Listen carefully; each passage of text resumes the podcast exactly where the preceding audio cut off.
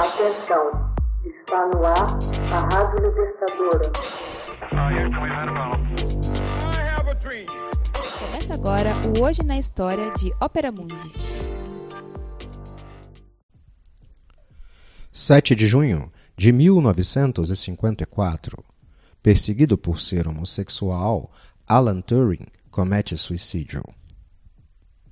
Alan Turing, matemático, lógico, criptoanalista e cientista de computação britânico, se suicida em Londres em 7 de junho de 1954. Influente no desenvolvimento da ciência da computação e na formalização do conceito de algoritmo e computação com a máquina de Turing, desempenhou um papel importante na criação do computador moderno. Pioneiro na inteligência artificial, tirou a própria vida aos 41 anos de idade, após sofrer com a repressão e a exposição pública pelo fato de ser homossexual assumido, numa época em que este comportamento era criminalizado no Reino Unido. Diplomado pelas universidades de Manchester, Cambridge e Princeton, Turing é considerado como o Einstein das matemáticas e admite-se hoje que também foi fundamental na decifração do código Enigma empregado pelos alemães durante a Segunda Grande Guerra. Este gênio foi igualmente um excêntrico introvertido, corredor de fundo e admirador de Branca de Neve e os Sete Anões. Por ser homossexual, foi condenado em 1952 por ultraje aos bons costumes, após ter denunciado um amante que lhe havia roubado. Submete-se então à castração química, uma forma temporária de castração ocasionada por medicamentos hormonais para reduzir a libido. Passa por esse doloroso processo durante um ano para escapar da prisão. Destroçado, retorna à cátedra na Universidade de Cambridge e se suicida em 7 de junho de 1954 ao morder como a Branca de Neve uma maçã envenenada de cianureto. Diz a lenda que se trata de uma maçã da variedade Macintosh. Foi para render-lhe homenagem que Steve Jobs fez da maçã arco-íris o logotipo de sua empresa, a Apple. Em 10 de setembro de 2009, após uma campanha pela internet, o primeiro-ministro Gordon Brown apresentou publicamente um pedido oficial de desculpas pelo tratamento preconceituoso e desumano que lhe foi dispensado após a guerra. Em 24 de dezembro de 2013, recebeu o perdão da Rainha Elizabeth II. Durante a Segunda Guerra Mundial, Turing trabalhou para a inteligência britânica. Planejou uma série de técnicas para quebrar os códigos alemães, incluindo o método da bomba eletromecânica, máquina que poderia encontrar as definições para o enigma, que era o codificador nazista.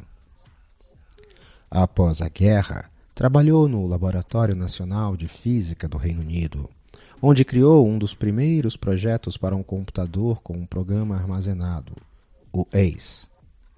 Turing também se interessou pela química, escrevendo sobre a base química da morfogênese.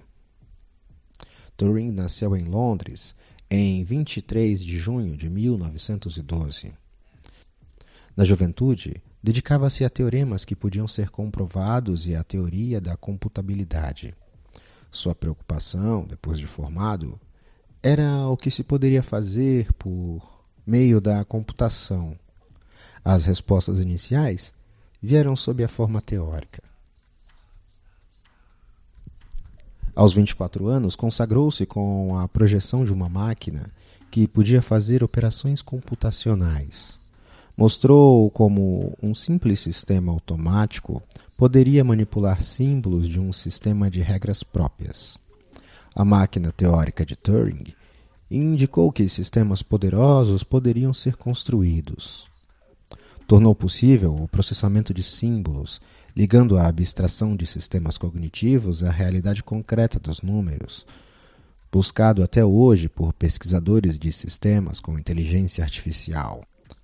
Para comprovar a inteligência artificial de um computador, desenvolveu um teste que consistia em não poder diferenciar se a resposta às perguntas elaboradas pelo operador eram vindas de um computador. Caso afirmativo, o computador poderia ser considerado como dotado de inteligência artificial. A ideia de computabilidade começou a ser delineada a partir dali. Em 1943, sob sua liderança foi projetado o Colossus, computador utilizado na guerra. Usava símbolos perfurados em fitas de papel, processando a uma velocidade de 25 mil caracteres por segundo. O Colossus tinha a missão de quebrar códigos alemães ultra secretos produzidos por um tipo de máquina de codificação chamada Enigma. Turing foi depois aos Estados Unidos para um projeto de transmissão de dados transatlântico de forma segura. No início dos anos 50, se tornou um pária após revelarem sua homossexualidade. Impedido de acompanhar estudos sobre computadores, julgado por atentar aos bons costumes e condenado a terapias à base de estrogênio, um hormônio feminino que de fato equivalia à castração química e que teve o humilhante efeito secundário de lhe fazer crescer os seios. Turing aceitou o tratamento como punição alternativa no lugar do encarceramento. Em 8 de junho de 1954, o mordomo de Turing encontrou-o morto em sua residência. Um exame pós-mortem estabeleceu que a causa da morte foi envenenamento por cianureto. Quando seu corpo foi descoberto, uma maçã estava meio comida ao lado de sua cama. Embora a maçã não tenha sido testada quanto ao cianureto, Especulou-se que este fora o meio pelo qual ele ingeriu a dose. Um inquérito ainda determinou que ele tinha cometido suicídio. Foi cremado em 12 de junho de 1954. A mãe de Turing argumentou com veemência que a ingestão fora acidental, causada pelo armazenamento descuidado de seu filho de produtos químicos de laboratório. O seu biógrafo sugere que Turing possa ter se matado deliberadamente de forma bastante ambígua para dar à sua mãe alguma negação plausível. Outros sugerem que Turing estava vivendo uma cena do filme Branca de Neve, de 1937, seu conto de fadas favorito, salientando que ele tinha um prazer especialmente mordaz na cena em que a bruxa malvada mergulha a maçã na poção venenosa.